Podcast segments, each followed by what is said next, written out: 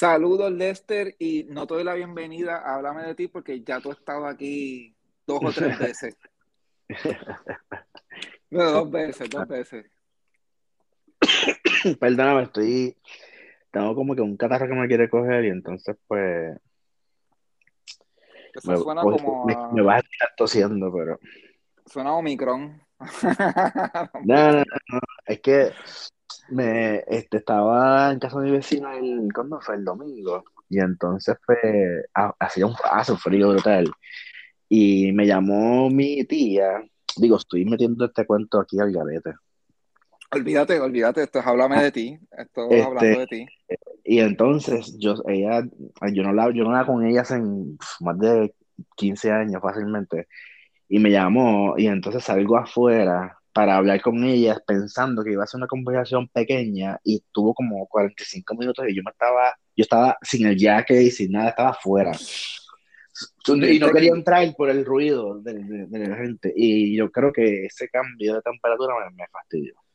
Es que Texas es como bien loco. Sí, exacto, el carete. Oye, y, y, fíjate, pero esa historia no es mala, porque va con nuestro tema. Porque, oye, tú no hablabas con tu tía hace tiempo, que me imagino desde, ¿verdad? Eh, estuvo activa en, tu crianza.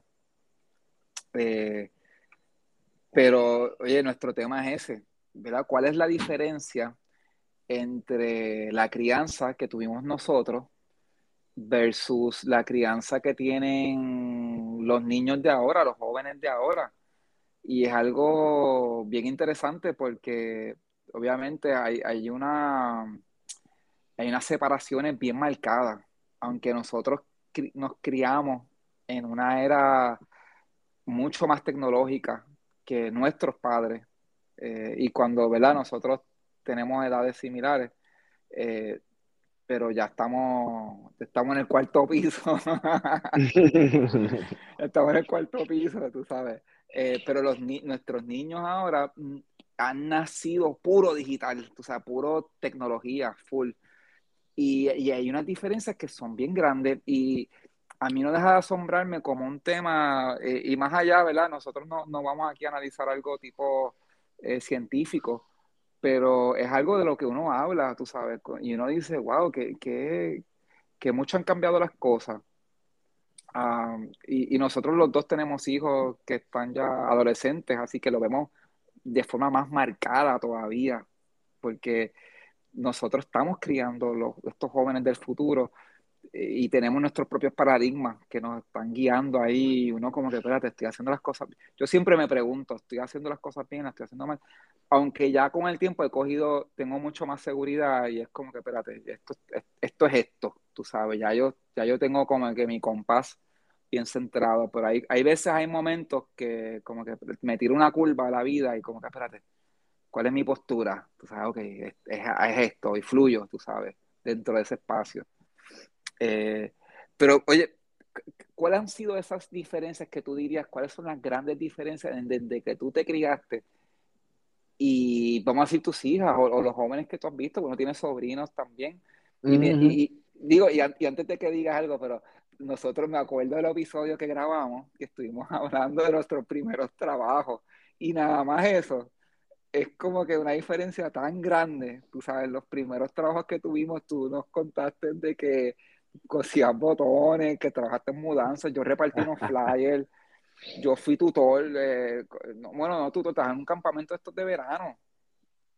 Eh, y así diferentes cosas para ganarme los chavitos, tú sabes. Así que son cosas, eh, hasta en eso hay una grande diferencia versus los jóvenes de ahora.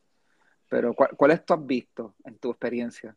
Mira, en mía, en la mía específicamente, este, cuando mis padres se, se casan, mi papá le dice a mami que se quede en la casa y que no trabaje. Y esto tiene una razón, y esta es, e, e, la importancia también, que es que me voy a ir, pero de conocer el pasado, porque se sigue yendo para atrás, para atrás, para atrás, para atrás, y sigue viendo el pasado, todo al final va a compaginar y vas a entender el porqué de todo. Y eh, lo que pasó con mi papá fue que sus dos padres trabajaban y los dejaban solo en la casa. les encerraban la puerta, o sea, los dejaban presos en la casa. Y eran tres varones y hacían escante. Sí, para protegerlo, pero también era para protegerlo, tú sabes. Sí, pero ellos eran niños y entonces tumbaban, hacían, ¿sabes? hacían lo que era. Un fight club, tenían a lo mejor un fight club ahí, tú sabes, no se pelea entre ellos. Y rompían cosas, y, ¿sabes? Estaban salvajes. Entonces, papi, y él, pues, obviamente no quería que eso pasara con sus hijos, así que le dijo a mami que, porque lo único, antes de, de casarse, él le dijo que lo único que él le pedía era que si tenían hijos, que ella se quedara en la casa. Y ese fue, llegaron a un acuerdo, y mami aceptó, este, y para la primera hija no lo hizo, pero para ya para la segunda, pues, pues entonces ya dejó de trabajar. Ella era maestra. Este, entonces, obviamente, pues yo tuve a mami en casa. Y eso ya es totalmente diferente cuando tú te crías con una figura este, como, como la que es tu mamá, siempre en la casa. Porque, pues, eh, empezando por la comida, eh, en los estudios, tenía siempre alguien que estaba velando por nosotros en, las asignaciones, y como era maestra, pues entonces nos ayudaba.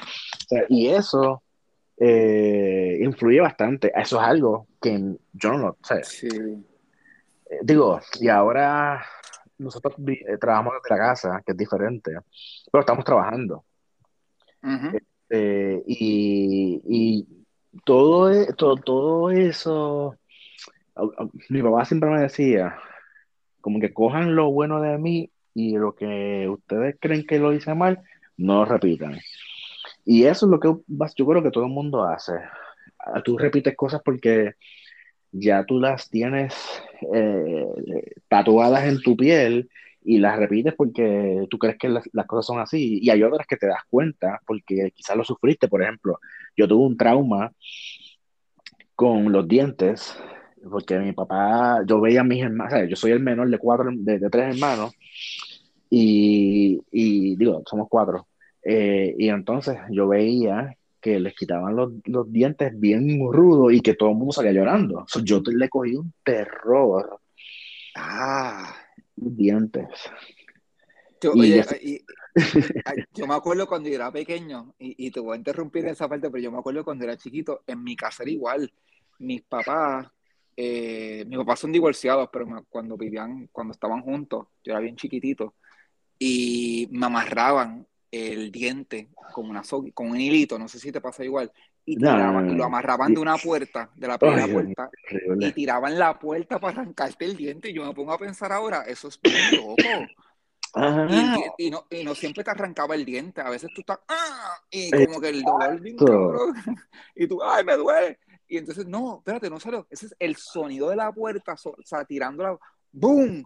Y el diente como que, y el hilo alándote el diente, es como que, y la sangre después, a lo mejor no te dolía, a lo mejor yo en mi mente pienso que me dolía más de lo que me dolía, pero el trauma era como que, ay, estoy sangrando por la boca y son una puerta bien duro, sea, eh, yo no me atrevería a hacerle eso a mis hijos nunca. No, no, yo, yo no creo, nunca habría con, con ellas en eso. Mi esposa no sabe, yo le había dicho que tenía un trauma, pero ella no supo la gravedad de mi trauma hasta que la primera hija hubo que sacarle el diente literalmente, cada vez que se sacan los dientes, se tiene que ir de la casa. Yo no puedo estar. Porque yo me vuelvo loco. O sea, yo no puedo escucharla llorar. Yo no puedo, aunque no estén haciéndole nada, yo no puedo escuchar, no puedo escuchar nada. Porque me vuelvo loco. Literalmente me vuelvo loco. Wow, espérate, pero eso, eso es. Eh, eh, eh, y son esas cosas que uno dice. En, en nuestro tiempo era bien normal que te arrancaban los dientes así como si fuera que yo, que una, una maca, ¡pum! Y, ahora uno tiene mucho más delicadeza. Eh, fíjate, y, y, haciendo ese contraste, en mi casa fue distinto porque mi papá se divorciaron cuando yo era bien pequeño, estaba como que en primero, y, vivimos con mi mamá, y entonces mi mamá eh, pues está sola con nosotros y trabajaba, tenía que trabajar Y entonces yo estaba en casa solo con mi hermano, así que yo puedo identificarme con tu papá, yo estaba todo el tiempo solo con mi hermano. Y literalmente estábamos peleando, tirando cosas.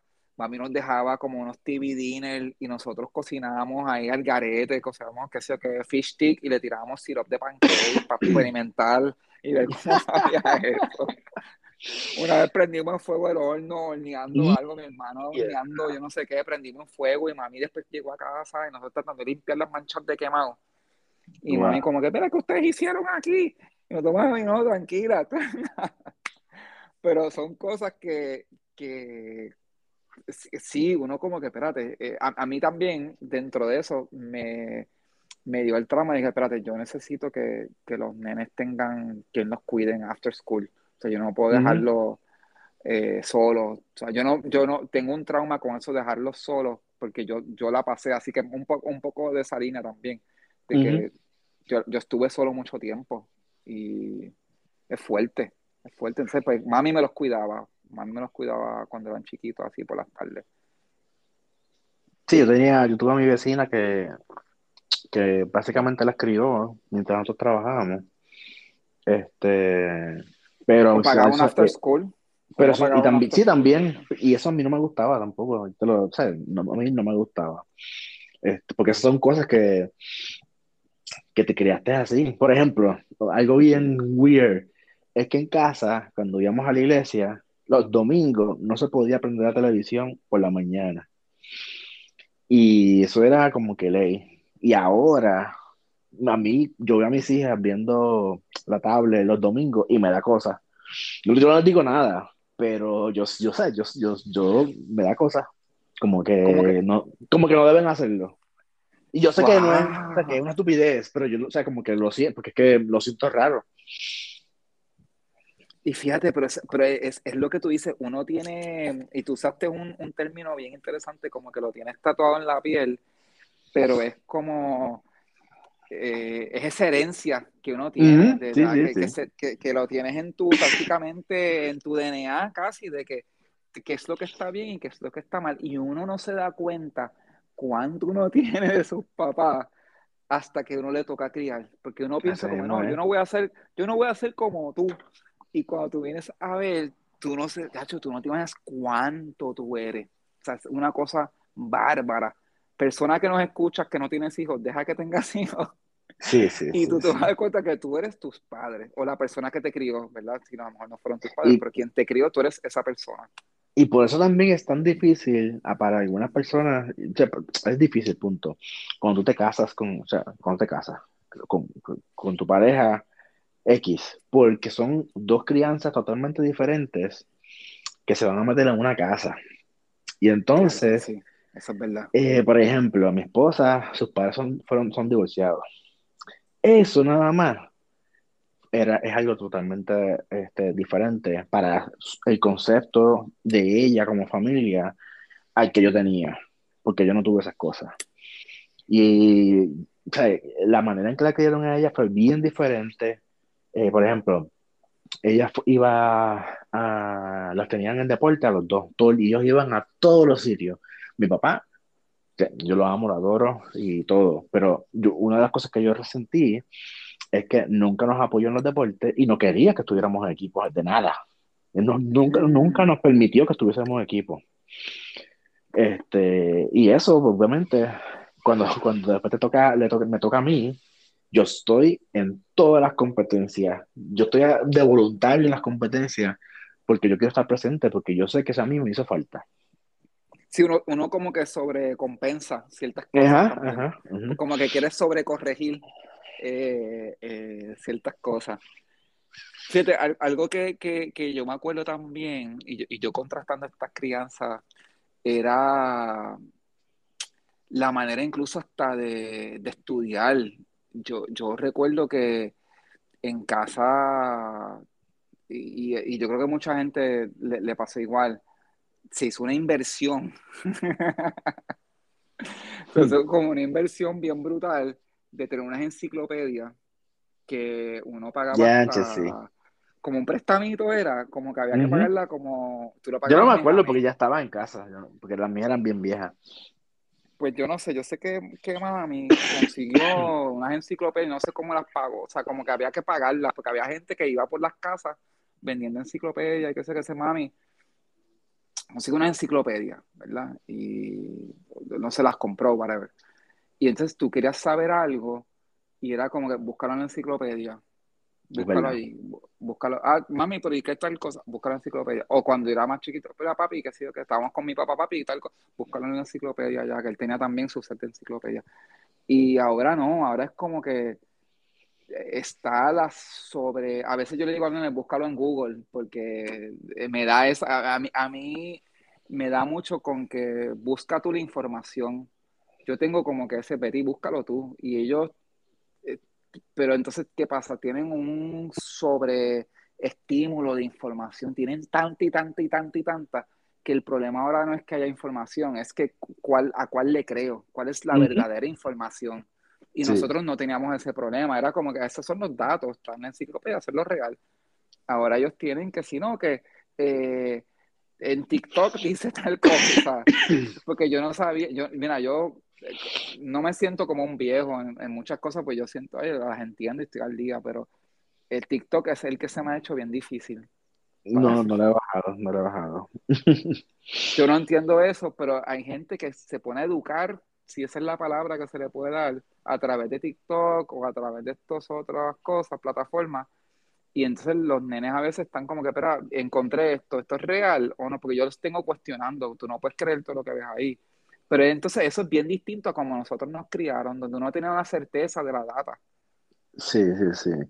Y también, yo no sé si te pasa a ti, el no querer, por ejemplo, en temas políticos, el no querer influenciar mucho en, que ellos creen, que ellos puedan crear su propia, eh, en lo que ellos vayan a creer. Yo, no, yo como que no quiero mm. influenciar en mi opinión, de lo que yo creo, porque gracias a Dios en mi casa no son de ningún partido. Y entonces, pues me criaron así también, como que pues tú votas por lo que tú creas que sea mejor y se acabó. Este, y yo, pues, cuando hablo con mis hijas, pues trato de decirles mi opinión de lo que estoy viendo, pero no como para que, ah, los otros son malos, sino como que, pues, son otros tipos de visiones. Al final, pues ellos van a escoger, tú sabes, lo que sea, pero tratar de, tú sabes, de no, de no empujarlos a que ellos lo mismo que yo. Fíjate, esa, esa, esa es complicado porque a mí, a mí yo peco de eso a veces. yo peco a veces que me pongo como que me apasiono y me pongo como que no, pero tú ves esta gente que, y fíjate, me, me, me he cachado que después eh, la, mi, nena, pues obviamente tiene ya 14, va a cumplir 15, eh, y ella, después yo la escucho como que a su manera, pero yo siento que está repitiendo como en el mismo tonito, como que, ah, esta gente, y yo, ay, anda, espérate, que yo, yo tengo que bajarle, pero, pero a la misma vez, te voy a ser sincero, a la misma vez, me siento como que orgulloso, ah, qué bueno que está, que está en la misma página. Sí, sí, sí, sí, sí, me deja me, me, tira cosas así, obviamente cosas raciales, la mayoría de las veces porque, pues, eh, por razones obvias. Este, y yo pues, a veces no le, sí, o sea, no sigo la conversación porque quiero dejarla y que sea ella que diga lo que quiera decir, tú sabes, y que se lo saque del pecho. Este, pero sí es como que, yeah, yeah, yeah, keep going. Sí, sí, tú como que, ah, mira, está, está, está, está del lado de acá, tú sabes. Estamos, estamos del lado del bien. digo, para uno es el bien, ¿verdad? Pero yo digo, yo creo fielmente que es el lado del bien, pero nada. Eh, pero esa parte, esa parte es interesante. Y fíjate, eso que tú mencionas de los deportes y, y, y que hablamos de sobrecorregir, pues es, es algo que yo me pregunto a veces si nuestros padres hacían eso. Mi mamá a veces me cuenta de, cómo la criaron a ella y, ahora me pongo a pensar eso. Ella, ella habrá tratado de como que sobre corregir cosas que ella no le gustaron o como tú mencionabas, como que a mí me hicieron falta, no sé, a mí me crea esa, esa curiosidad a veces. Y, Sí, es que indirectamente lo van a hacer. O sea, es que también está esta cosa de que, que está mal, en cierto sentido, de que yo te voy a dar lo que yo no tuve. yo, no, mm, yo no creo en eso, pero eso pasa. Este, y entonces es como que contra eh, le, eh, nos le echamos tanta fango a veces a la necesidad cuando al final salimos bien. Y entonces no fue que nos faltó algo, es que pues aprendimos a, a cantazo y quizás sin los recursos. Y, y, ahora mis hijas, yo soy bien, si hay algo que yo les repito tanto, es acerca de, de los recursos que hay aquí en, donde ya se está criando. Porque me da terror de que piense que todo es así.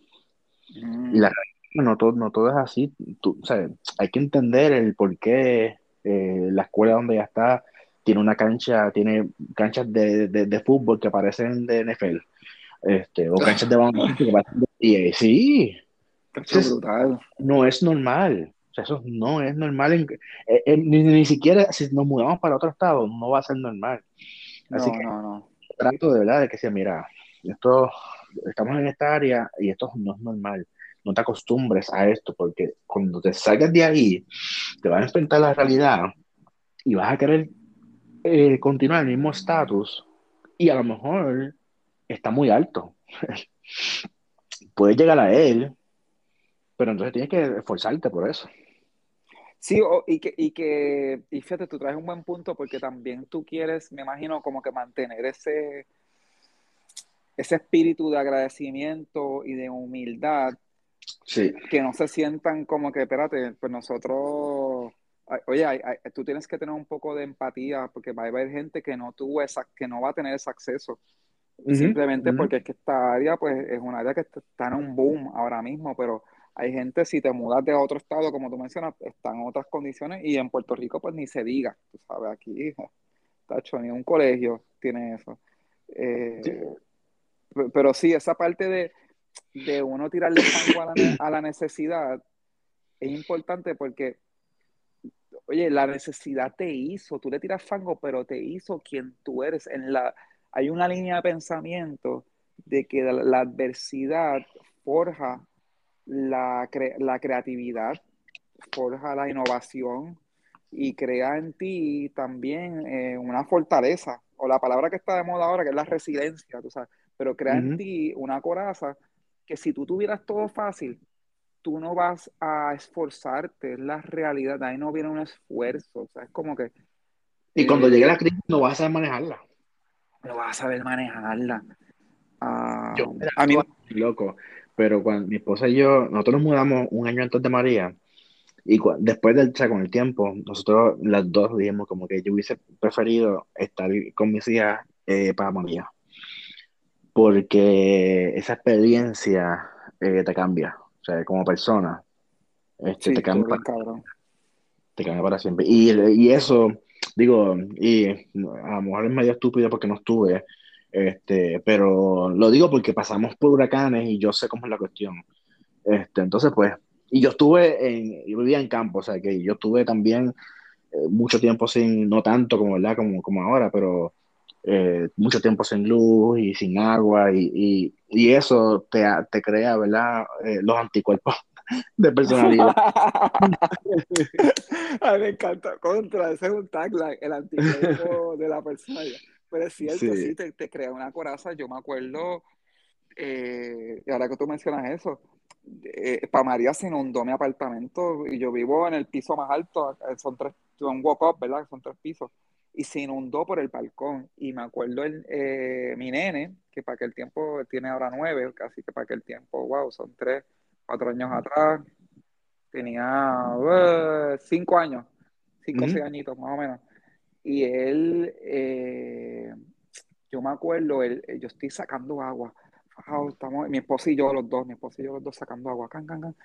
Y el nene eh, estaba con mami, que, está, que, la había, como venía huracán, pues la traje para casa.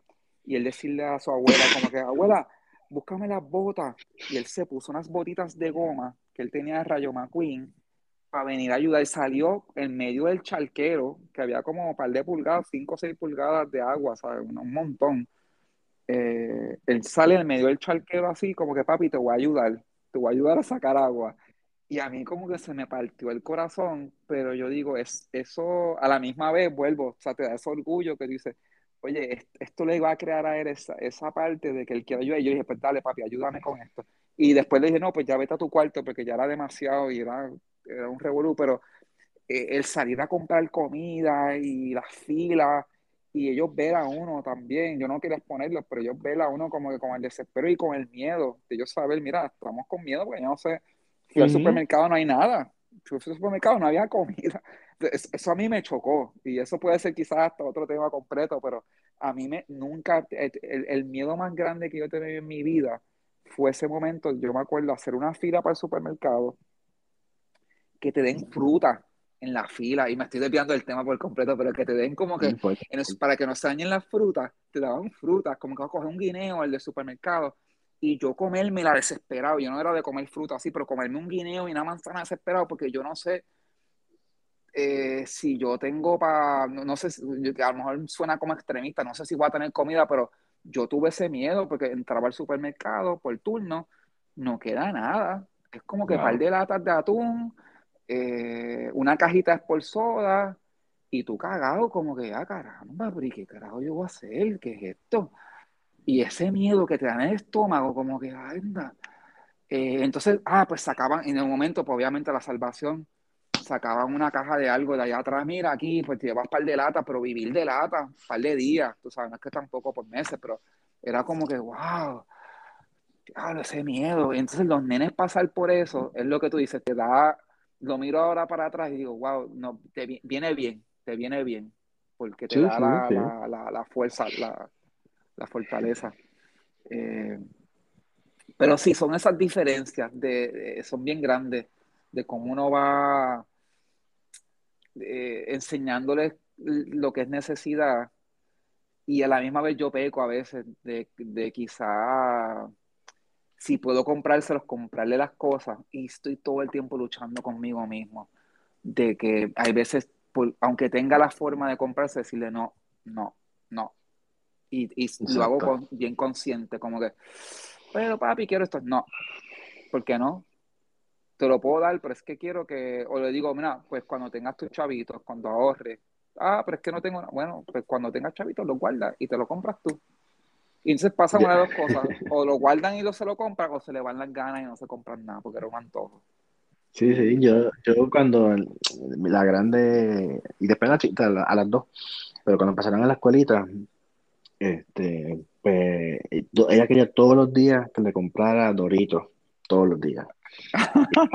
Eso costaba 50 centavos, o sea, que no. Yo le decía, no siempre se va a poder. Todos los días le decía, no siempre se va a poder. Y le daba una vez a la semana. Y, pues, y cuando quería, no, ¿tú sabes por qué? Porque no siempre se puede, no siempre se puede.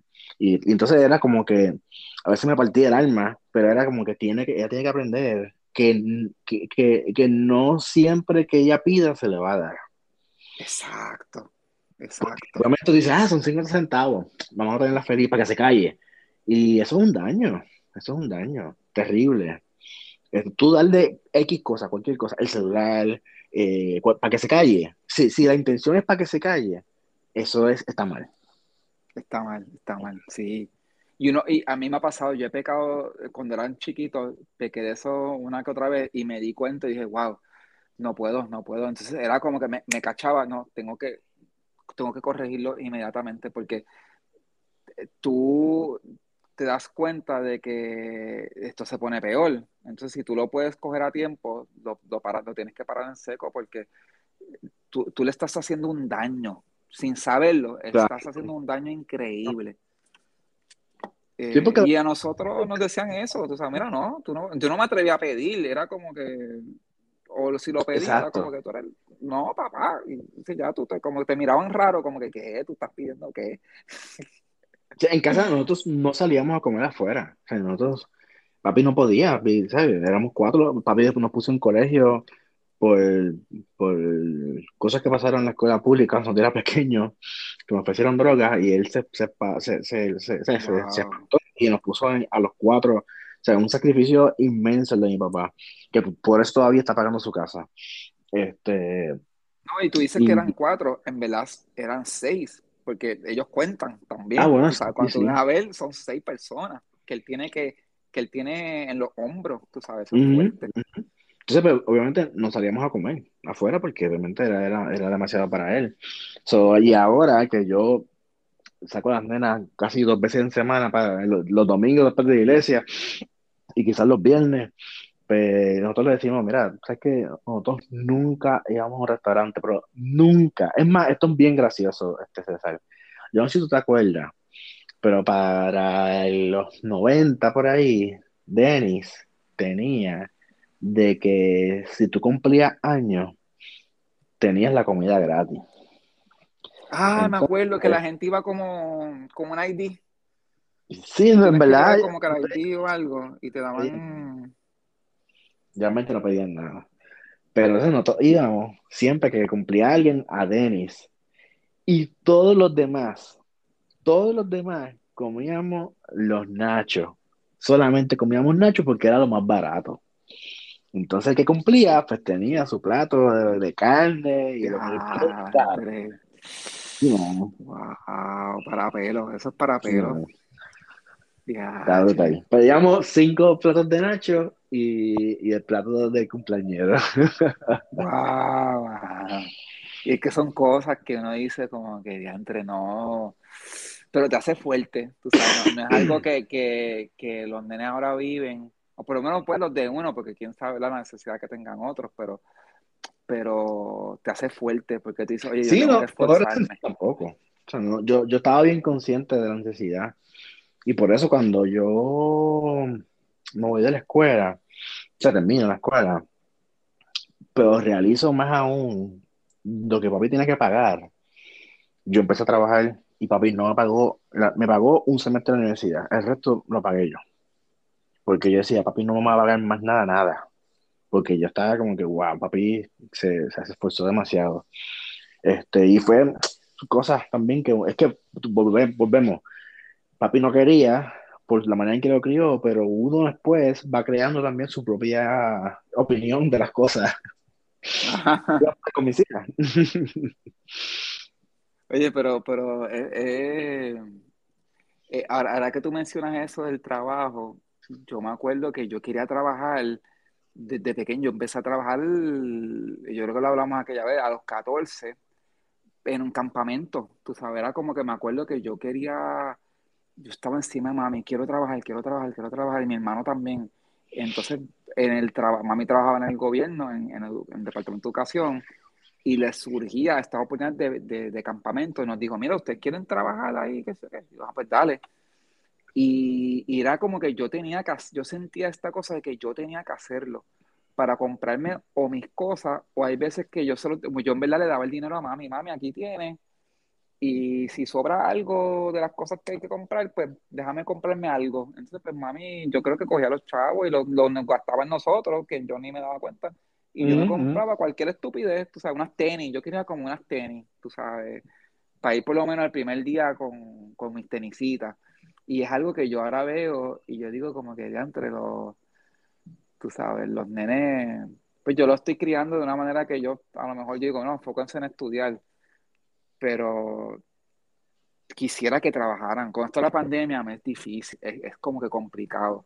Yo quisiera que la nena ya está, obviamente que está más grande, la, gente que nos escucha, no, no el nene de nueve. Él, él, me dice a veces, él me dice a veces que él quiere tener, y mira qué cosa, ¿verdad?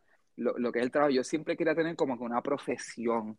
Y él me dice a mí que él quiere tener como que su propia compañía, que él quiere tener que si un food truck, o que él quiere tener, eh, o que él quiere diseñar juguetes, eh, pero él mismo, tener como que su propia empresa, tú sabes, él, él, ser quien manda allí, él ser su propio jefe. Y eso es tan diferente a la visión que yo tenía eh, que me choca, a mí, a mí, me choca muchísimo, tú sabes, a mí me, yo soy más cobarde en esa línea, tú sabes. Sí, sí, no. Es que eh, hay tanta también información y tienen el acceso de saber que hay algo más allá que sentarse en el escritorio y trabajar, que lo ven aburrido, obviamente, que dicen, yo no quiero hacer, posiblemente sea, yo no quiero hacer lo que papi estaba haciendo, que antes era al ah. revés, nosotros decíamos, yo quiero hacer lo que mi papá hace, yo, yo quería trabajar en el correo con mi papá, y él no es verdad, es verdad, uno quería como que ser, yo quiero hacer lo que papi hace, o lo que mami, whatever. Y entonces posiblemente mis hijas nos vean a los dos trabajando, o muchas, o sea, mucho, y a lo mejor digan, yo no quiero trabajar la cantidad de trabajo que ellos, que ellos hacen. Al revés. Y yo pues también les digo, mira, eh, ustedes pueden, hagan estudien lo que ustedes quieran. Al final, ¿verdad? Este, pues, eso es algo que es una decisión bien personal de cada cual. Pero, y esto es algo que mis papás nunca me enseñaron, pero yo los estoy enseñando aprendan de inversiones, aprendan de stocks, aprendan, aprendan a cómo invertir el dinero. Eso es algo que les va a salvar la vida desde pequeño. Que a nosotros, mi papá no fue conocido por ser el más, el más ahorrador. Yo, yo creo por eso es que yo tanto, porque pues, se, tenía que sacrificar demasiado. Y entonces, pues yo creé eso, aunque no, hay que, hay que ahorrar por la crisis, hay que ahorrar por si pasa algo. Este, y, y, eso sí yo se los enseño, que tienen que, cuando tengan sus chavitos, que tengan que, que, que, aprendan a invertir. fíjate, eso es algo que yo creo que es hasta cultural, me pongo a pensar yo acá, ¿verdad? Como que en el, o quizás me equivoque, pero yo creo que como que en el puertorriqueño la parte de ahorrar mm, no es la norma. Yo creo que el, en el pavoneo de ser boricua. Digo, no estoy diciendo que ese es el caso de, tus papás, ¿verdad? Estoy hablando ya en, términos generales. Yo estoy hablando hasta de mí mismo.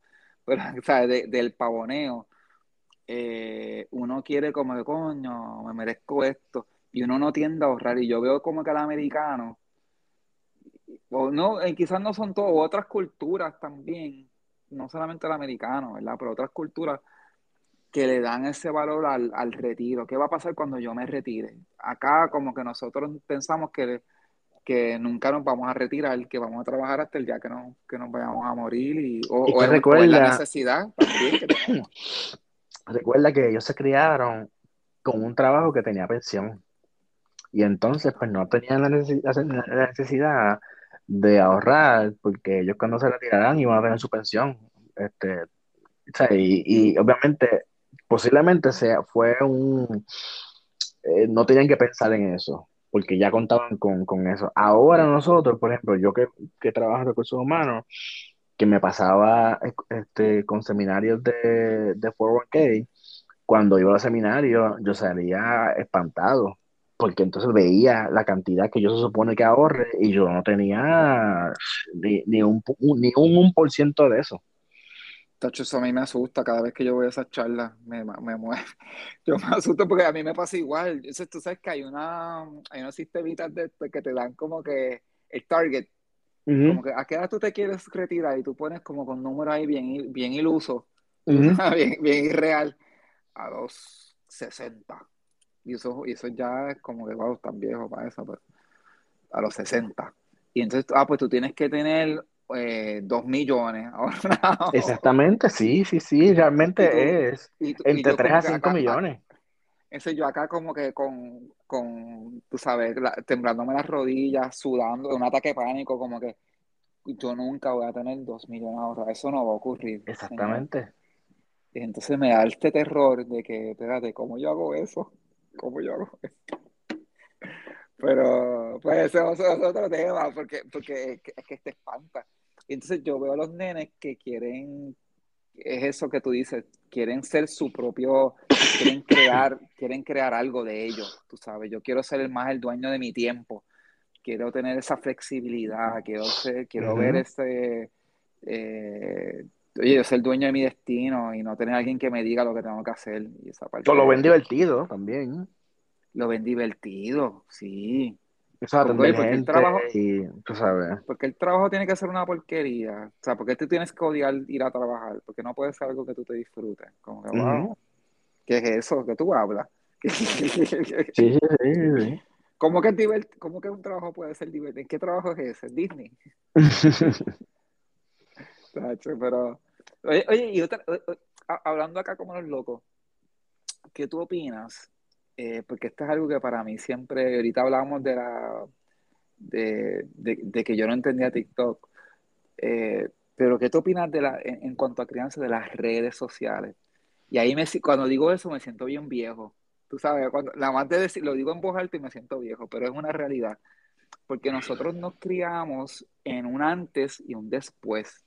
Y cuando vemos las redes, ya somos adultos. Tú sabes, cuando sale Facebook, ya nosotros estamos trabajando. Y, digo, más, para atrás, cuando sale MySpace, ya nosotros estábamos, es más, trabajábamos juntos.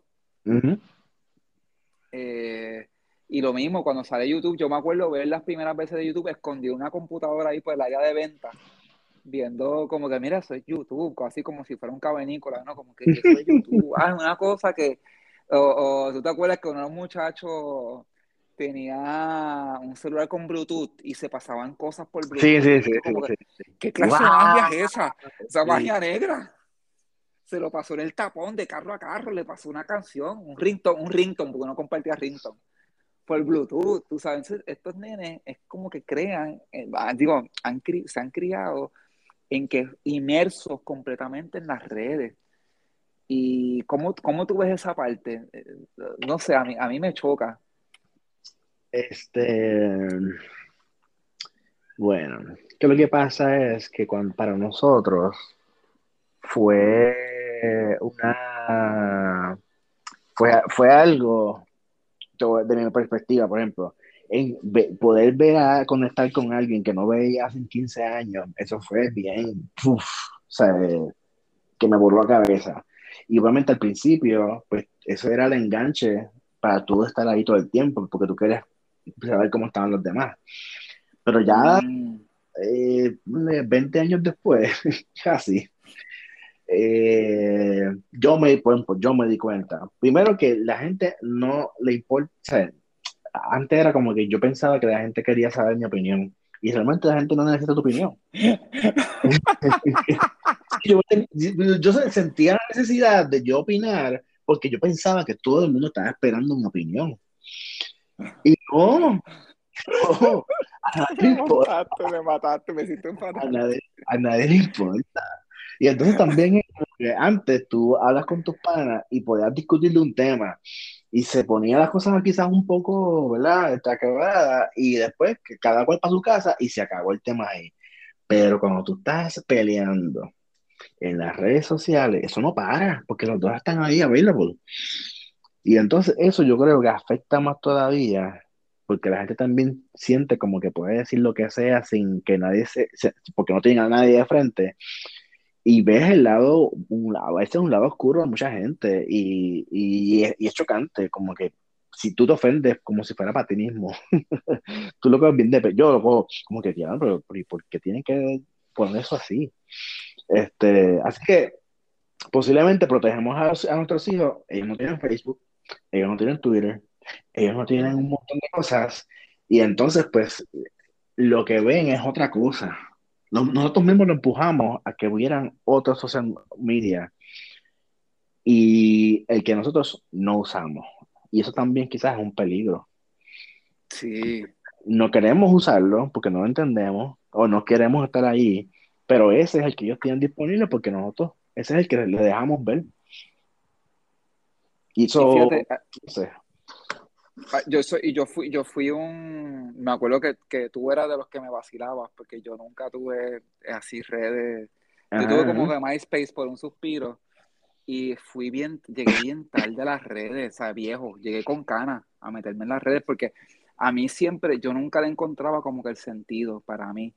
Era como que, ay, voy a abrir un Facebook, o ay, no sé, y entonces como que nunca le encontraba como que la lógica en mi mente, yo no sé, había algo en mi forma de pensar que yo no lo entendí, yo nunca lo, no quiero decir que no lo entendía, porque entendía el concepto, pero no le veía lo, como que la diversión.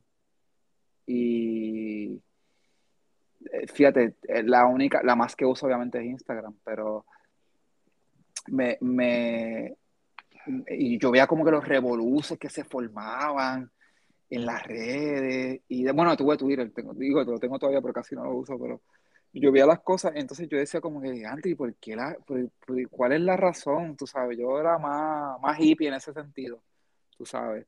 Eh, pero, pero sí he visto que entonces eh, de nosotros empezar a usar las redes, como tú mencionas, para conectar con gente que no veas desde tercer grado, desde elemental, eh, o expresar tu opinión, ahora el giro de esta generación que se está creando es más comparativo.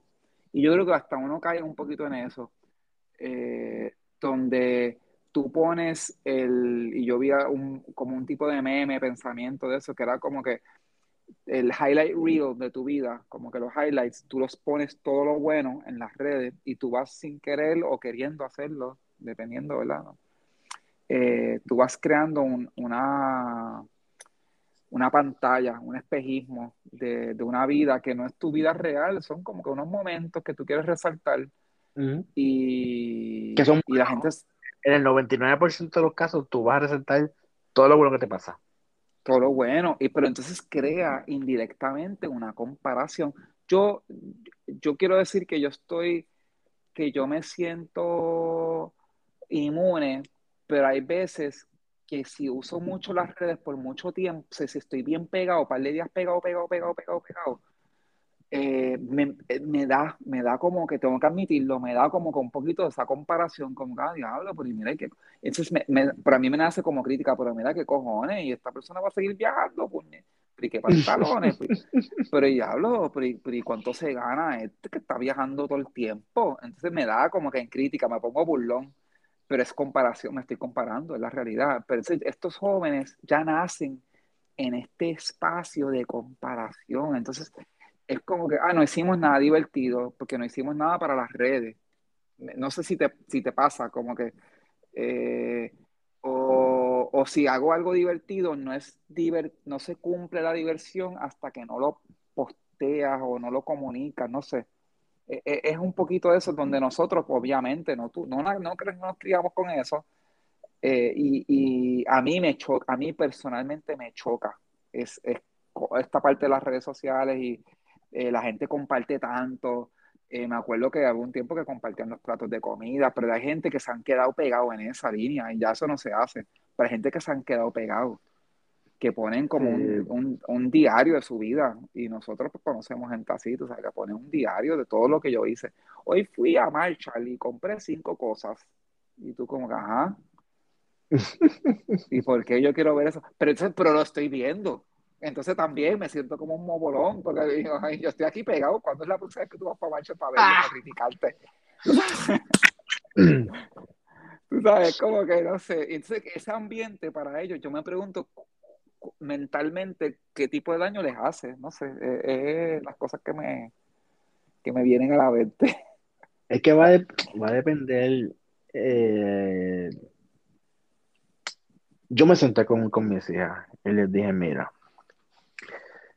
este, las redes está súper cool, pero en un segundo, en un segundo, tu vida se puede ir al precipicio con un segundo que tú postees algo incorrecto, te va a perseguir por toda la vida.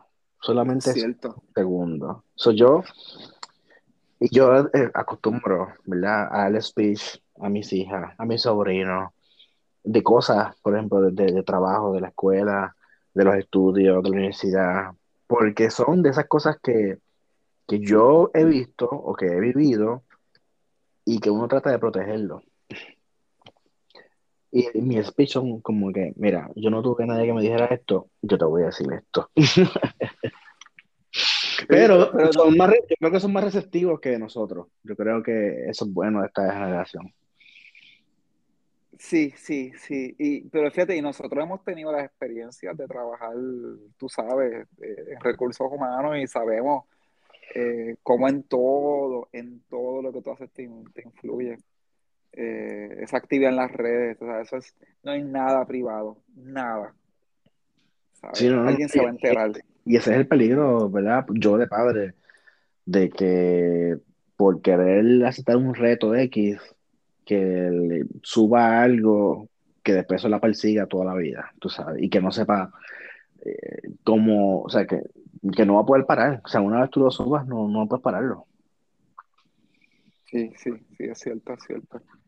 Pero fíjate, oye, tocaste en un punto de que eh, estos jóvenes, estos niños de ahora, son más receptivos. Y fíjate, yo, yo eh, comparto tu misma opinión de que ellos tienen un espacio adicional como que en su mente para coquetear con las ideas o coquetear con o, considerar otros puntos de vista donde uno tendría a ser, ¿verdad? Pues, hablo de mí, un poquito más, no quiero ser intolerante, pero más centrado como que a las cosas son así. Y yo con el tiempo, pues mi mente se ha ido abriendo y, y, me considero bastante open mind, aunque tengo, pero con todo y eso, jamás y nunca yo creo que lo seré tanto como ellos. Pero ellos tienen esa fluidez, esa, esa, esa flexibilidad que, que para bien, más que para mal, eh, es, digno de admirarlo porque ellos pueden insertarse en diferentes puntos de vista y tienen como que esa empatía que uno no tenía, tú sabes, ellos como que, ah, espérate, mira, y tú sabes, eso no está bien, o cosas que uno pensaba, las daba como que eso es así, y ellos dicen, pero es que eso no está bien. Eh, y yo no sé si tú ibas por esa misma línea. Es que yo creo que el delivery, al menos de, de mis padres, cuando te daba un consejo era como si fuera un regaño. Y entonces, yo creo que nosotros lo veíamos mal y cuando te, el delivery de ellos, tú cerrabas los oídos y como que no querías escuchar nada porque era un regaño. Y a veces te hacías caso, pero así, por ejemplo, cuando mi papá me, me básicamente me obligó a terminar mi bachillerato, que yo lo obedecí y le doy gracias a Dios porque me lo hizo, porque si no, no hubiese estado trabajando como estoy trabajando ahora. Pero fue como un regaño y yo dije, ah, sí, ah, pues yo te voy a terminar y te, lo voy, te voy a dar el, eh, el, diploma a ti, para que lo, tú lo cargues, porque, es, o sea, pero fue así, no como, como, no de manera de consejo. Entonces, cuando yo les hablo, quizás el delivery es diferente, a, lo mejor le puedo preguntar, porque entonces y están más receptivos, porque ellos quizás ven el valor de, ah, esto en mi futuro eh, me va a ayudar. Yo lo veo de esa manera, como que el delivery pues es diferente. Sí, uno, uno, hay que darnos crédito a nosotros, ¿verdad? También porque uno en buscar sobrecompensar ciertas cosas también eh, le habla con mucho más paciencia a los hijos yo no creo en, en digo, este soy yo, ¿verdad? En esta parte de, enseñarle a cantazos y cosas, yo, a mí me gusta hablarle y explicarle, mira, esto es así, y explicarle el por qué. Yo, yo soy de esa, de esa línea, de esa escuela, de que yo te voy a explicar el por esto está mal, pero te quiero explicar el por qué. Y, y que ellos y yo busco que ellos entiendan, ok, explique cómo tú lo ves, y buscarte en el diálogo toma más tiempo. Y hay veces que en el calor de la situación, cuando tú estás bien molesto, no siempre, no voy a decir que yo soy el papá perfecto y siempre lo hago, pero busco como que déjame coger un respiro entre lo que el coraje y lo que sea de, de una situación y ver cómo yo explico esto para que, y me gusta como tú lo porque tú lo, tú, tú, tú lo articulaste de una manera excelente, que lo vean como un consejo, como algo que y más que un consejo, como un beneficio. Yo te estoy compartiendo algo que a mí nadie me lo dijo, yo tuve que aprenderlo a cantazo. y tú tienes una ventaja que yo no tuve, te la estoy dando a ti porque te estoy dando una información tan valiosa que esto te va a ayudar toda tu vida, si tú la sabes usar. Y cuando uno enfrenta esas conversaciones de esa manera, tiene un valor increíble versus eh, tú sabes, no te juntes con fulano, que esta gente, ¿sabes? Entonces uno como, ah, pues claro que ah, con fulano que vamos a juntar ahora, tú sabes, versus, mira, no, que hay personas que son así, que hay eh, son malas influencias, whatever, tú sabes, eh, y uno sabe, y digo, usando ese como ejemplo, pero hay mil ejemplos que no puedo utilizar, ¿verdad? el mismo del dinero, todas esas cosas que uno dice, espérate, yo tuve que aprender a cantazo. ¿No te pasa que tus hijos te, dicen cosas que le, han, que están pasando con compañeros de la escuela y situaciones que, les incomoda o, y, que tú pues le puedes aconsejar? A mí me encanta eso. Pero yo pienso, yo nunca le dije a mis padres nada, de nada lo que me pasara en la escuela. Todos mis temores y, y los complejos y todo lo, el miedo que yo tenía de que me relajaran, el bullying, nunca yo les dije a mis padres nada, nunca, nada. Y mis hijas, me, o sea, yo obviamente también todos los días le pregunto, este, ¿cómo, te, cómo estás? ¿Cómo te ha ido? ¿Te pasó algo nuevo? y, y, tener esa bendición de que ya te dicen, ah, mira, me está pasando esto, este, no sé qué hacer, bla, bla, y te dicen, mira, vas a hacer esto, esto y otro, y que al otro día venga, mira, hice lo que tú me dijiste y, ya por fin, eso para mí es como que un... Porque también yo les incentivo a que, a que me hablen. Eh, yo le tengo un terror a que no confíen en mí como padre y que se refugien en una persona que no pueda darle un consejo adecuado. para mí eso es lo más terrible. Y se lo digo. sí, sí. A mí, a mí me ha pasado y, y, y, yo no me atrevía a decirle jamás y nunca. No sé si era vergüenza o era miedo, pero yo no me atrevía a decir como que, mira, no, me pasó esto. Y, y es como tú dices, a mí sí, mis hijos me dicen, ay, mira, tengo esta inseguridad, tengo este miedo, me pasó, me dijeron esto, que me piden el consejo. Y uno, a mí me encanta, tú sabes, poder dárselo yo. Y decirle, mira, yo haría esto. Y yo se lo digo bien en la rulla bichuela, yo trato de no ponérselo muy, pues tú vas a ignorarle. Pero que si lo más que yo pudiera decirle a mami, bendito, ¿verdad? Mi mamá es muy buena, pero si yo en algún momento, dice, mami, es que tú no entiendes, que me van a molestar? Pone que mami me quiera que yo me pusiera algo. Yo, mami, no quiero poner eso, no te lo vas a poner. Mami, es que me va a molestar. Pues tú lo ignoras. Como que eso era todo, como que tú lo ignoras. Y eso no funciona. Yo le digo a mi hijo, no, no, no, no, tú le vas a contestar esto y esto y esto yo que en serio, sí, sí, sí, sí, sí, sí, tú vas a decir esto y esto y esto. O, o tú sabes, yo le doy alguna estrategia y está brutal porque tener ese, ese, ese, esa confianza para mí vale un montón. A mí, a mí me pasa igual que a ti. A mí me aterra, me aterra que venga otra persona y les diga algo. No sé si que a nosotros nos criaron con esas películas o por lo menos yo me, yo me crié, gran parte de mi niñez fue en Estados Unidos también y nos daban muchas películas de, ¿cómo era? Como de terror, eh, no eran de terror, pero era como de, educación de drogas y de sexo, pero era como drama, como unas peliculitas que te daban en la escuela, yo no sé si acá en Puerto Rico daban eso, pero estas peliculitas como que estos amigos van, te la ponen en la clase de salud, y como que estos amigos van y se ponen a beber y que sí, ok, se fuman algo y terminan chocando el carro y se matan y que sí, yo siempre como que decía, ya rayos, eh, yo, tengo que hablarle a mis hijos para que no venga otro y les diga, tú sabes, que les diga, vente y prueba esto. Tú sabes, a mí me daba como ese terror y yo pues les trato de hablar como que, mira, si algún día a ti te pasa esto, ten la confianza y tú me dices y tú vas a contestar esto, otro a nosotros nos criaron, era como que dile no a las drogas. Eso no es tan fácil, eso no es tan fácil. Como que di no. Ajá, eso no funciona así. Tú sabes, tú tienes que tener eh, otros argumentos, porque todo lo demás es, más, hay más eh, presión de grupo en todas las cosas, no solamente las drogas, hay un montón de cosas. Hay presión de grupo. pero el delivery es importante porque eh, tú después decir, yo me pasó con mi sobrino, que cumplió 18 años, ah, a esto, juntos. Y, le dije, mira, la probaste, ¿verdad? Cool. Tienes que tener cuidado y, con, que alguien no te eche algo, que, no puedas ah, controlar, que estés dentro del carro con alguien que no puede guiar. Eh, son muchas cosas. Y eso él, no, ya no, él no prueba nada. Ahora mismo, como que no, no tiene curiosidad de nada porque no se le prohibió.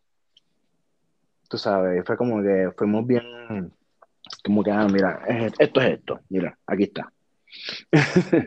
Sí, pero es explicarle el por qué, pero fíjate, pero es, a nosotros no eran como que prohibido, como que no, no puedes hacer versus, versus, mira, es que están estos riesgos, tú te puedes meter lo que tú quieras por allí, pero si te echan algo en el trago, o si te pasa esto, o lo que tú dices, oye, te estás con alguien que se puede matar por ahí contigo, o X, a toda esta infinidad de, de cosas que son muy reales. Y ellos empiezan a desarrollar, y ese es el valor, eso es lo que tú les dejas delegado, cuando ellos pueden tomar las decisiones por su cuenta, porque tú los informaste, eh, yo creo que ese es el mayor orgullo, versus no hacerlo por miedo, porque algún día van a vencer el miedo y se van a atrever a hacerlo, eh, y, y no van a saber qué es lo que puede pasar mal, versus disfrutar de tu conocimiento previo. Eh, y esa parte uno no lo ve, tú sabes, hay que ver una humildad como padre de enseñarles desde tu vulnerabilidad. Esa humildad de enseñarles de donde tú cometiste errores o donde tuviste cosas o hablarles a calzonquito, mira, pasan, estas cosas pasan, crudo, versus, no, no lo hagas porque no. Y yo no te que decir porque todo. De todo, de comida, de azúcar, de... Sí, sí. De, de todo, porque tiene que haber un balance. Entonces, este, ellos pueden ver qué es lo que pasa cuando hay un exceso de lo que sea, tú sabes. Este, incluso de la comida. La comida es algo que es hasta peor que cualquier otra droga ever. Este, y, y ya, eso es algo que también nosotros, yo me crié comiendo, yo lo que bien mal. Yo comía pan todos los días, arroz todos los días, entonces, dulce. Y yo no, no, yo, a mis hijas, mis hijas no comen así. Aquí, no. En eso, la comida, eso es bien diferente a como yo me crié, pero bien diferente. Una cosa, wow. Ahí te digo yo, que ellos no, no comen en nada como yo comía antes. Fíjate, esa, esa es esa es grande porque esa, esa, también es una herencia que nos da la, la alimentación. Esto da un punto tan grande porque este es otro legado que uno les deja, porque si la alimentación es la salud completa, eso es, y uno le da un peso tan pequeño, es como que insignificante para mucha gente, pero ese es el futuro, de eso depende de que tú tengas que estar tomando 80 pastillas, hacértela o no. Sí, porque la gente dice que las enfermedades son hereditarias y no, lo que es hereditario es lo que tú comes que te da la enfermedad, porque es que todos comen lo mismo. es verdad. Contra, es verdad, es verdad, es verdad. Hasta que tú rompas, por ejemplo, yo si, si, si, si, no me cuido, voy a terminar con problemas cardíacos por mi papá y por mis abuelos. O sea, yo tengo que preocuparme, ok, ¿qué tengo que hacer diferente? Pues es la comida. Entonces yo me tengo que cuidar que tú no tienes que tener, eh, a menos, o sea, ahí sí hay casos que, que, hay niños que nacen con diabetes, por ejemplo, este, y eso pues había que ver qué pasó antes, ¿verdad? En ese embarazo o, lo que sea. Eh, pueden haber casos raros, pero en la mayoría de los casos, este, tú tienes diabetes porque pues, te descontrolas en, en, en, en tu sistema alimenticio y, y, los carbohidratos y los azúcares y no lo controlas y sigues comiendo lo mismo. Entonces, ese vicio de seguir comiendo lo que no puedes comer, porque es un vicio, este, pues te, provoca que estés enfermo. Y si tú le, enseñas eso a tus hijos, tú sabes, como que... Yo estaba viendo de todas las cosas que se te activan, estas cosas en la, en la alimentación, en las comidas, estos aditivos que le ponen, eh, están creados como que por diseño para provocar una sensación en tu cerebro de más hambre. Yo estaba viendo algo como que en los doritos, a todo el mundo le encantan los doritos, pero ¿por qué te da la seguidilla? Como que tú, no te puedes comer dos doritos, es imposible. El que me diga a mí que te puede hacer eso, yo quiero verlo, que lo haga en mi cara, tú sabes, o ya no. una bolsa antes. Porque el, queso, el queso tiene morfina ya, pues son esas cosas le echan para que tú quieras seguir comiendo más y más y más y más. Y, está eso sí por diseño, y tú dices, claro, eso está brutal. Eh, o sea, ¿cómo, ¿cómo, existe eso? Entonces, mira, bueno, es más, ahora mismo yo eh, y fíjate, no sé si lo he dicho acá en el podcast, pero tú, y yo lo, hemos hablado mil veces. Yo tengo mil alergias a, un montón de comida desde pequeño, pero tú sabes cuál es lo que siempre ha prevalecido desde que yo era pequeño, aunque ahora he desarrollado otras alergias, los preservativos. Mm. A mí me dan alergia los preservativos. Eso no lo trae la comida. Eso no lo trae. La comida real, natural, no viene con preservativos, pero todo lo que tú compras ahora viene con preservativos, hasta la carne, lo que sea, viene con unos preservativos y cosas. Sí, es que uno debe eh, comprar, en el que tú vas a un mercado, tú debes comprar todo lo que esté pegado a la pared. Si ves todo lo que está pegado a la pared, son las frutas, los vegetales y las carnes. Todo lo que está en el medio es todo lo que es, lo que, las cajas, son, son productos ya hechos, que es lo que más tú compras, no vas al supermercado. Ah, sí, sí, te entiendo, te entiendo, lo que está en la pared, la, sí, sí, la, la, fruta, los vegetales, exacto, exacto. Pero sí, esa también es otra, hay, hay unos elementos de herencia que no le deja a los hijos, ¿verdad? Y, y yo creo que esa es la, nosotros empezamos hablando de un poco de la, cuáles son las diferencias entre las crianzas que nosotros tuvimos y esta generación de ahora. Y yo creo que el, más allá de eso, trascendiendo eso, eh, hemos, eh, yo creo que el punto más fuerte de todo esto que hemos hablado es cuál es esa herencia que uno le deja a los hijos o, que, o la herencia que uno deja a estas otras generaciones y es uno poder tener esa tolerancia de explicarle las cosas, de ayudarlos a aprovechar las ventajas que tienen y convertirlas en, en, en ventajas, valga la redundancia, pero convertirlas en beneficios versus nosotros criticarlos y decir que son vagos, y que no saben hacer nada, que si antes jugábamos con canicas y con cuicas y ellos están pegados al PlayStation, so what, es una ventaja para ellos, pues saben jugar con PlayStation, mano, pues estos tipos se van a comer una eh, todo lo que es creación digital, porque ese es el futuro, vamos a usar eso como ventaja y no criticar, era mejor correr, enfangarnos y comer tierra, pues mira, será tu realidad. o yo no sé, yo no comía tierra, tú sabes, yo tenía, yo tenía un Nintendito pero tú sabes, eh, eh, eh, es, es, un poco de nosotros no, porque pasa mucho cuando habla de generaciones y cosas, tú tiendes a sobrevalorar lo tuyo y menospreciar la próxima generación. Y pasaba hasta los, hasta los 60. Habían estas personas que de esta otra generación, que eran los, los que venían de la Primera, Segunda Guerra Mundial, y criticaban a estos muchachos, estos hippies o lo que fuera, estos radicales, porque tenían unos ideales y, pues siempre va a pasar y viceversa y, sigue heredándose eso versus uno decir, mira, vamos a, a potenciar el talento que tienen estos jóvenes, llegaron a este mundo con unos talentos que han ido creándose, pues vamos a usarlos para el bien, para que nos cuiden a nosotros de viejos que aprende todas esas computadoras para que me ayudes a mí cuando sea un viejito a, crear un par de cosas por ahí para abajo, tú sabes. En vez, de ser tan divisivo, tú sabes, de, de, tener, de ver lo malo. Es, es como que el, el, el, el, punto grande. Sí, sí. Y te, te, voy, a, te, voy, a dar, te voy a dar un, un, algo, otra cosa el concepto de el amor. Yo nunca, yo sabía que mis papás se amaban, obviamente se demostraban afecto, pero esto de decir te amo, yo nunca lo escuché ni de mis abuelos, ni de mis padres, y, y, ahora es algo como que más fácil, como que tú decirle a alguien te amo. Y ahora que mis padres, a mí me choca. Y se me hace bien difícil decirles a ellos, ah, te amo.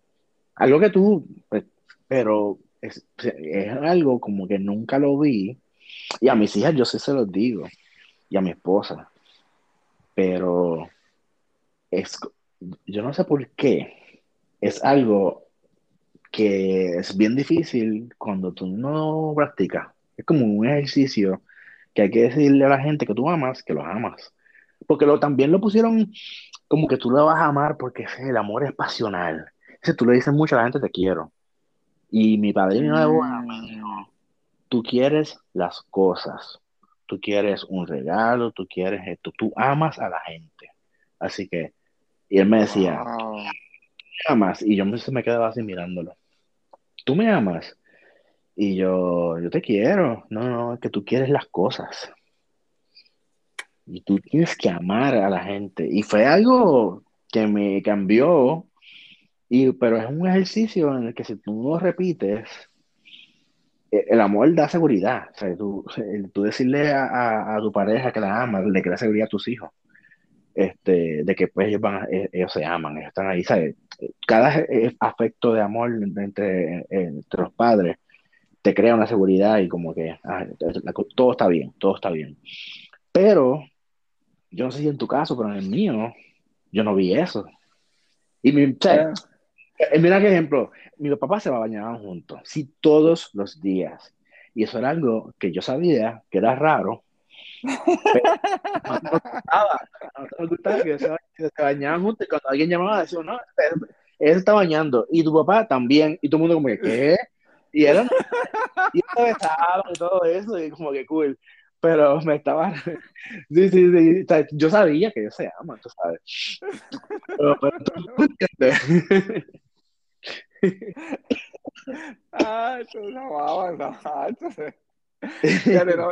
no, en, en mi caso te entiendo, te entiendo. Digo, mis papás se divorciaron, así que pues hay unas diferencias grandes y, no fue bonito, fue feo, fue feo. Pero eh, yo, yo me acuerdo que era raro, ahora que tú me dices eso, y wow, es algo que yo nunca, yo creo que lo he sentido y no lo he pensado. Me- me- de verdad que me, me, me encanta esto porque yo, contra, nunca había pensado en eso. Yo no me acostumbro, yo les pedía la bendición, Ujú, ujú. Yo los beso eh, y a mis tíos y a mis primos. besos, ajá, yo le daba besos a mi, a mi papá, yo le daba besos y todo, le pedía la bendición, papi, besos, a mami, obvio. Pero entonces era a los abuelos, pero decir te amo, yo no recuerdo de pequeño. Yo ahora de, de adulto se los digo, mi papá ya, ya murió, pero a mami se lo digo, pero ella no, a veces yo tengo que decirle, mami, te amo, como que se lo tengo que decir dos o tres veces y ya me lo dice, pero no era algo que nos decía. Yo sabía que me amaba, pero no era natural como yo se lo digo a los nenes, que todo el tiempo estoy como que, mira, te amo, te amo. Y, nos y me voy por la mañana, nos vamos por la mañana, "Ah, mira, te amo. Es, es bien fácil decirlo y fíjate, nunca había pensado en eso. Y tienes toda la razón, como que se facilitó la palabra eh, ahora. Es más fácil decir, es como que no hay un tabú, no sé si como Sí, que, sí, yo te ¿verdad? puedo decir, César, yo te amo. Y a ti no te va a estar como que, ah, tú eres, porque No, antes hubiera sido, ah, tú eres marico, o sea, tú, tú- tú eres gay. sí. Antes hubiese sido eso, pero ahora no, ahora tú, tú ahora es contra los amos, sea, te amo, es como que bien normal. Exacto. Pero la gente no, en nuestro tiempo, de hecho, eso decir que te amo, eso es, era solamente el amor romántico. Exactamente, exactamente. Qué brutal, ¿sabes? Es, es un concepto que eh, yo creo que tenemos parte, se lo tenemos que dar a estas generaciones nuevas, pero también tenemos que tomar el crédito nosotros, porque en ausencia de tener esa desconexión de nuestros padres, que eran la generación del amor, que eran más hipizongos y peace and love, no lo decían tanto y nosotros, eh, yo creo que sobre igual, pues vemos a hacer lo que yo pienso, ¿verdad? De sobrecorregir o de no tener las cosas que no, dar las cosas que no, no, tenía, eh, eh, se usa más. Y yo creo que viene de nosotros, la generación X, los X. Le hemos dado más ese, el, el X y Millennial viejo. Hemos dado más ese amor porque era un tabú. Tú no decías te amo por allá a nadie, es verdad. Ni en las películas tú lo ves. Ajá, sí, como, sí, sí. te amo. O sea, como, diablo, eso es bien grande. Sí, sí. Y a, a mí me ha pasado que yo pues, le- tengo un aprecio a alguien bien terrible y le siento decirle a la persona, mira, ¿sabes qué? En, algún momento yo, pues, yo sa- o sea, sabía que no había el te amo y decía, yo te quiero un montón, quiero que, que lo sepas. Y a veces la gente se quedaba como que, ¿qué tú estás haciendo? Como que no, quizás no entendía por qué yo lo estaba diciendo. Este, y pues eso lo que hace es que tú dejes de hacerlo, porque a mí no me van a entender. Este, pero ahora es hasta más fácil. Este, yo tengo unas amistades nuevas ahora acá y, y porque, ¿sabes? Y, ¿sabes el, por qué yo lo hago? Porque ahora, porque por ejemplo, yo mañana puedo faltar. Y esa cuestión de que, de que yo, eh, que por ejemplo, que tú puedas decir, Dianche, le estás sabrá lo mucho que yo lo quería, que yo lo amaba, o sea, y, y, y después perdiste el tiempo. Si, yo, tú, si tú pierdes mañana, no, no, no, me voy al extremo de, de un familiar, pero a, una, alguien que tú amas y no se lo dijiste, eso a ti te va a doler tanto porque tú vas a decir, él sabrá que yo realmente lo amaba. Y yo ahora, pues, como que, no, mira, ¿sabes qué? Yo te quiero un montón como familia. Tú eres, tú eres familia. That's it. Y es como que la persona sepa que tiene algo más allá que un amigo. Y yo quiero que lo sepa. Cosa de que, de que no sé expresarlo, porque a veces no expresamos nada por temor a, a lo que piensen y, y, después pasa algo y nunca se lo dijiste. Y fíjate, y, y esa es parte de, cuando uno viene a pensar, los grandes filósofos hablan de eso. La gente está que viene en la filosofía de tener esa conciencia de que tú te vas a morir. Y uno no piensa en eso, pero, y, tú traes ese otro, otro punto bien importante. Nosotros nos vamos a morir. Y están también este tabú. Y entonces tú le, y, y no es como que, ay, porque a veces también se va bien cliché, vive todos los días como si fuera tu último día Uh, ¿qué tú harías si te vas, si te fueras a morir mañana? Como que pues voy a hacer lo mismo que hago todos los días. Pues yo, yo, me puedo morir en, yo me puedo morir ahora, me puedo, me puedo morir ahora mismo, pero tú lo traes mucho más real. Yo de verdad me puedo morir en cualquier momento y lo que yo sí puedo hacer es decirle a la gente que yo amo, que yo aprecio, lo que yo siento. Y no es romántico, o sea, es, es este amor que te amo como ser humano, te amo como parte pues, de mi vida, ¿sabes? Yo, te, valoro, te valoro, te valoro. Y eso, es, eso viene con una madurez de tú entender tu propia mortalidad también. Yo creo que eso, eso como que estamos en este punto también de que uno poder ver, de estar más cerca a la muerte, eh, o, tener más conciencia de la muerte, porque cualquiera puede morir. Y uno le pierde miedo a muchas cosas. Eh, versus y también y también los tiempos que estamos, ¿verdad? Más fácil, se le fue el tabú, pero pero estar más cerca a la muerte o no tener más conciencia de su muerte, uno dice, espérate, yo, yo no puedo dejar cosas sin decir, sabes, y esa parte es importante. Y, y lo mismo, tú sabes, estas nuevas generaciones tienen esta apertura de nosotros, que somos más abiertos con los sentimientos, yo creo que eh, es, esa es, ¿verdad? Esa, es la línea. Yo siento que por donde tú vas, ¿verdad? Somos mucho más abiertos con lo que sentimos y, expresarlo, no callarnos, no reprimir. Tú sabes, es como que, mira, no, yo siento esto, me siento molesto, me siento contento, me siento frustrado, tengo miedo, tengo ansiedad. A mí, a mí yo batallo con, con la ansiedad y ahora la tengo en esta este momento de mi vida está controlada, pero para mí era un tabú decirlo y a mí me da vergüenza decirlo. Yo como que, ay, tacho, yo... Y ahora lo digo como que con más, no me, como me, me, me, da hasta más tranquilidad cada vez que lo digo, como que me siento más fuerte. Pero antes no había eso, no había esa, era como que, ah, pero tacho, tú tienes un problema o tú fuiste un psicólogo, como que, tacho, no, tú no digas eso por ahí, tú no lo digas. Sí, sí, no, y, y si estás en una posición de liderazgo, era como era perfecto. O sea, tú no podías demostrar tu vulnerabilidad porque entonces se, te, cae, se te caía, se te caía la caja. Pero ahora, este, digo, yo, le creo más a alguien que, que diga que es tan normal como yo, que alguien que me esté enseñando algo que se crea perfecto. No, o sea, no, no puede ser. Es verdad, es verdad. Sí, sí. Sí, yo me identifico más con una persona que, que está roto, con alguien que está, que está roto, versus alguien que es como que demasiado brillo. Yo dudo ya de esa gente. Ya yo tengo como que, mm, nada, esto no es tan, tú estás escondiendo algo, tú estás escondiendo algo. Versus la persona que tiene esas fallas, es como que es más atractivo. Eh, en, mucho, en muchas facetas.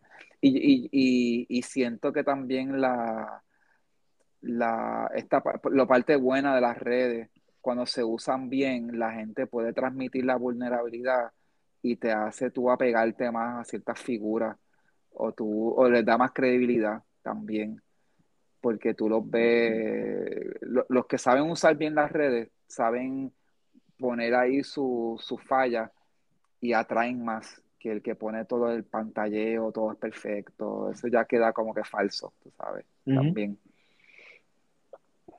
Y no sé, no sé, eso es algo que ya, ya la gente empieza a detectarlo. Y los mismos jóvenes también empiezan a detectarlo más, porque ya, ya ellos se criaron en eso y como que, ah, este es un fake. Sí, sí, sí. Este es un charrito.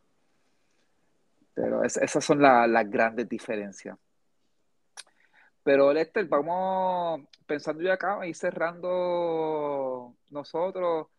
Yo creo que, oye, hemos tocado muchas cosas, pero hay unos temas prevalecientes. Eh, me encanta lo que hablaste del amor, eso es tan y tan grande, wow, de verdad que eh, me fascina, me fascina. Quisiera, yo creo que después hay, hay que hablar de eso, el amor es, grande. En serio, en serio, en serio, me tocó, me tocó. Eh, y, el, y el, esa herencia que uno le deja a los hijos, eh, esa parte de nosotros, tú sabes, cómo nosotros vamos criándolos bien y, y explicarle las cosas. Ese, es el mejor, servir nosotros de puente y no de, de barrera, de marcar las diferencias. En vez de frontera, de marcar diferencias, ser puente con otras generaciones y con los jóvenes. Ese, es como que la gran, la gran encomienda que nosotros tenemos. Que no hicieron con nosotros muchas veces, otras generaciones. Sí, sí. Otra cosa, que si cuando hablas del amor, hay que hablar del perdón. Super deep. Oh, diante, oye, tú estás on fire, estás on fire. Eso es verdad. Eso me, oye, me dio algo y todo, me dio como una electricidad, así como ya entre el perdón. Ese es fuerte. Ese es, bien, fuerte. Es bien. Es tan, tan de igual fuerte que el amor. Tacho, yo, yo me atrevo a decirte que hasta más, no sé, yo la siento como hasta más fuerte. Porque vengo de eso, de, de eso del, después de padres divorciados y todas esas cosas, me, me, me, toca un botón ahí, como que, wow, es fuerte, es fuerte. Pero eso es un buen tema, eso es bueno. Oye, gente que no escucha, pendiente, ese viene, en ese viene por ahí pronto. Así que un incentivo para seguir escuchando. Háblame de ti. Como siempre, Lester, es un placer tener. Este, Lester es como el, el ya el co-host casi distinguido, prácticamente. Porque ustedes no saben que behind the scenes Lester aporta mucho al podcast, así que eh, es una parte brutal. Así que gracias nuevamente. Eh, para mí, yo disfruto mucho. Que, oye, nosotros hablamos todos los días, pero estas conversaciones tienen un valor brutal y sobre todo que viven, van a vivir por la eternidad ahí en el cloud. Así que gracias, Lester. a la orden, a la orden siempre. Y yo te quiero. Yo te amo, Yo te amo. Te te la. Te amo. Te amo. No, pero un abrazo, te amo, amigo. un abrazo. Así que hasta la próxima y muchas gracias. Te cuida. Besis. Besis. Bye. Bye. Bye.